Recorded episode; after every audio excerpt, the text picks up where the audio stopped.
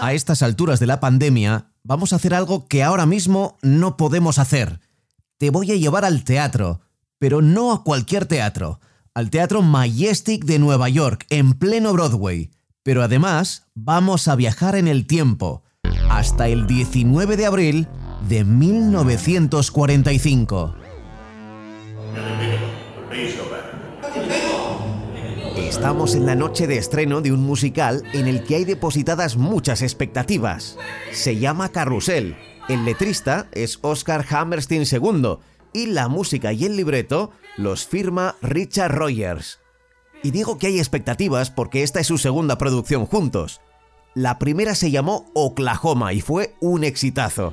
Ellos no lo saben todavía, pero dentro de unos años compondrán juntos Sonrisas y Lágrimas. Perdón. Ahora mismo están en el segundo acto de la historia.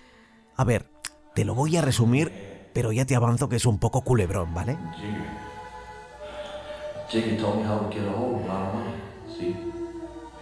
Resulta que Billy trabaja en una atracción de caballitos de la feria, un carrusel, y se enamora de una visitante que se llama Yuli. Son despedidos, pero les da igual porque se quieren. Oh. Ella se queda embarazada y para salir adelante, él decide atracar un banco. Pero la cosa sale mal y él mismo se tiene que quitar la vida. Un drama, vamos. Estamos en ese instante de la representación. Billy acaba de fallecer. Yuli está a su lado. Ha llegado justo a tiempo para decirle las últimas palabras.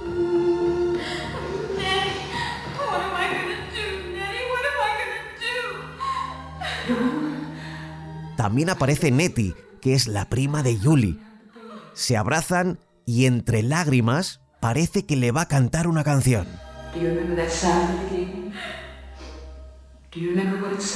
Atentos.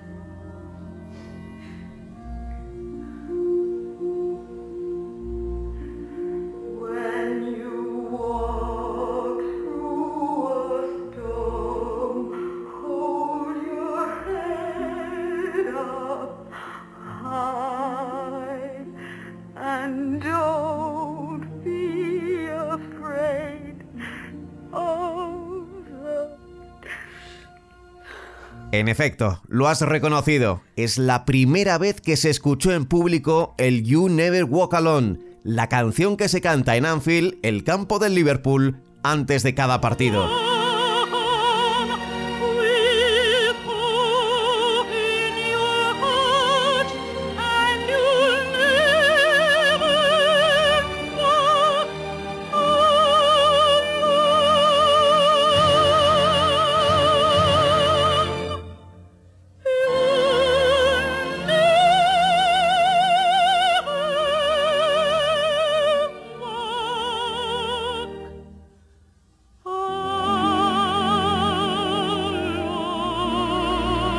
¿Cómo saltó desde un teatro de Broadway a un campo de fútbol de Liverpool?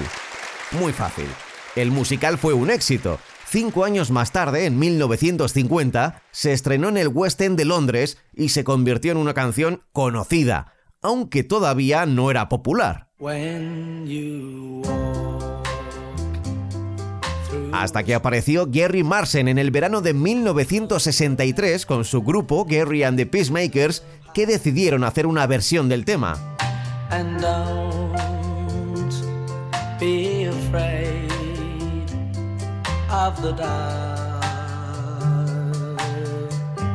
Lo llevó a su estilo, claro, y ya que el grupo era de Liverpool, decidió llevarle, antes incluso de sacar el disco, una cinta con la canción al mandamás del equipo. Bill Shankly la escuchó y quedó prendado de ella desde las primeras notas hasta el final.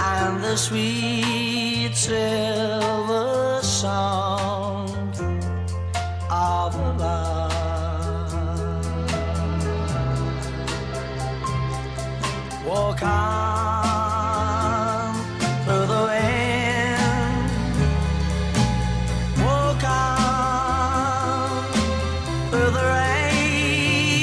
El equipo en aquel verano del 63 estaba todavía de pretemporada y había varios periodistas acompañándolos. Vieron allí una buena historia mm, y al día siguiente titularon en los periódicos que el equipo ya tenía canción.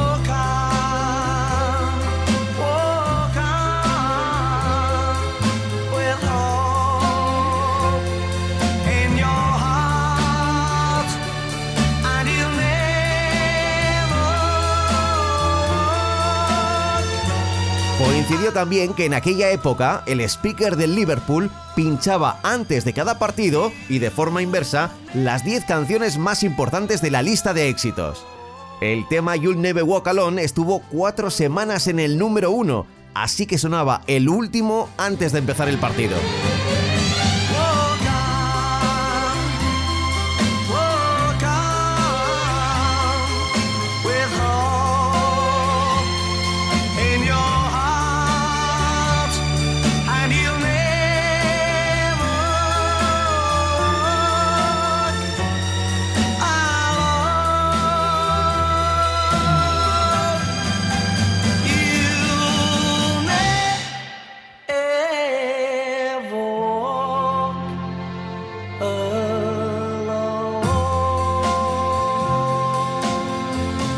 Entre lo publicado por la prensa y que el grupo era de Liverpool, los aficionados la siguieron cantando una vez que había desaparecido del top 10 y nunca más se dejó de cantar.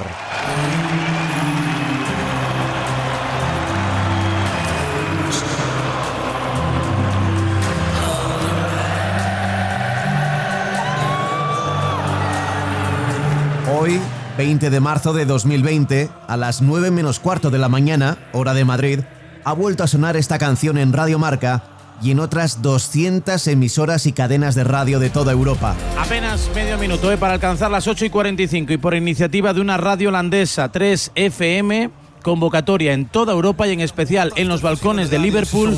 Para maar de komende drie minuten zijn we allemaal één. Dit is You Never Walk Alone. Finlandia, Letonia, Eslovaquia, España. Está aquí, la radio pública. Queremos acompañar a los europeos que hoy más que nunca tenemos miedo para mostrar que estamos todos juntos. Nunca caminaremos solos. Estamos a punto de alcanzar las 9 menos cuarto de la mañana. A esa hora, 162 radios europeas públicas y privadas, entre ellas la nuestra, Onda Madrid, vamos a emitir de manera simultánea. Op hetzelfde moment op meer dan 180 radiozenders. Deze boodschap. You never walk alone. Y durante unos segundos hemos convertido a todos los países del continente en un gran estadio de fútbol que ha cantado al unísono que nunca caminará solo.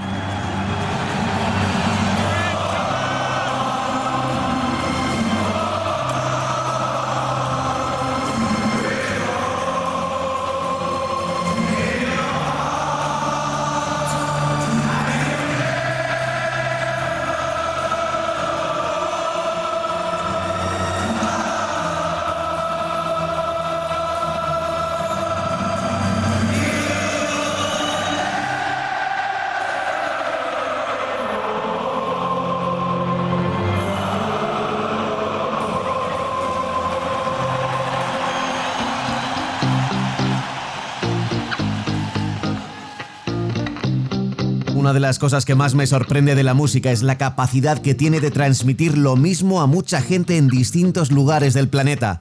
En realidad, no son más que una secuencia de notas con diferentes voces e instrumentos. Pero no podríamos entender ya la vida sin música. Vuelvo a aquella noche de abril de 1945 en el Teatro Majestic de Broadway. Todos los espectadores escucharon por primera vez una canción que se iba a propagar por todo el planeta gracias al fútbol y que íbamos a escuchar todos juntos en uno de los momentos más oscuros de nuestra historia.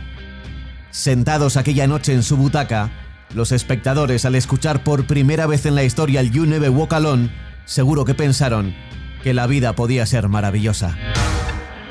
Pablo Juan Arena.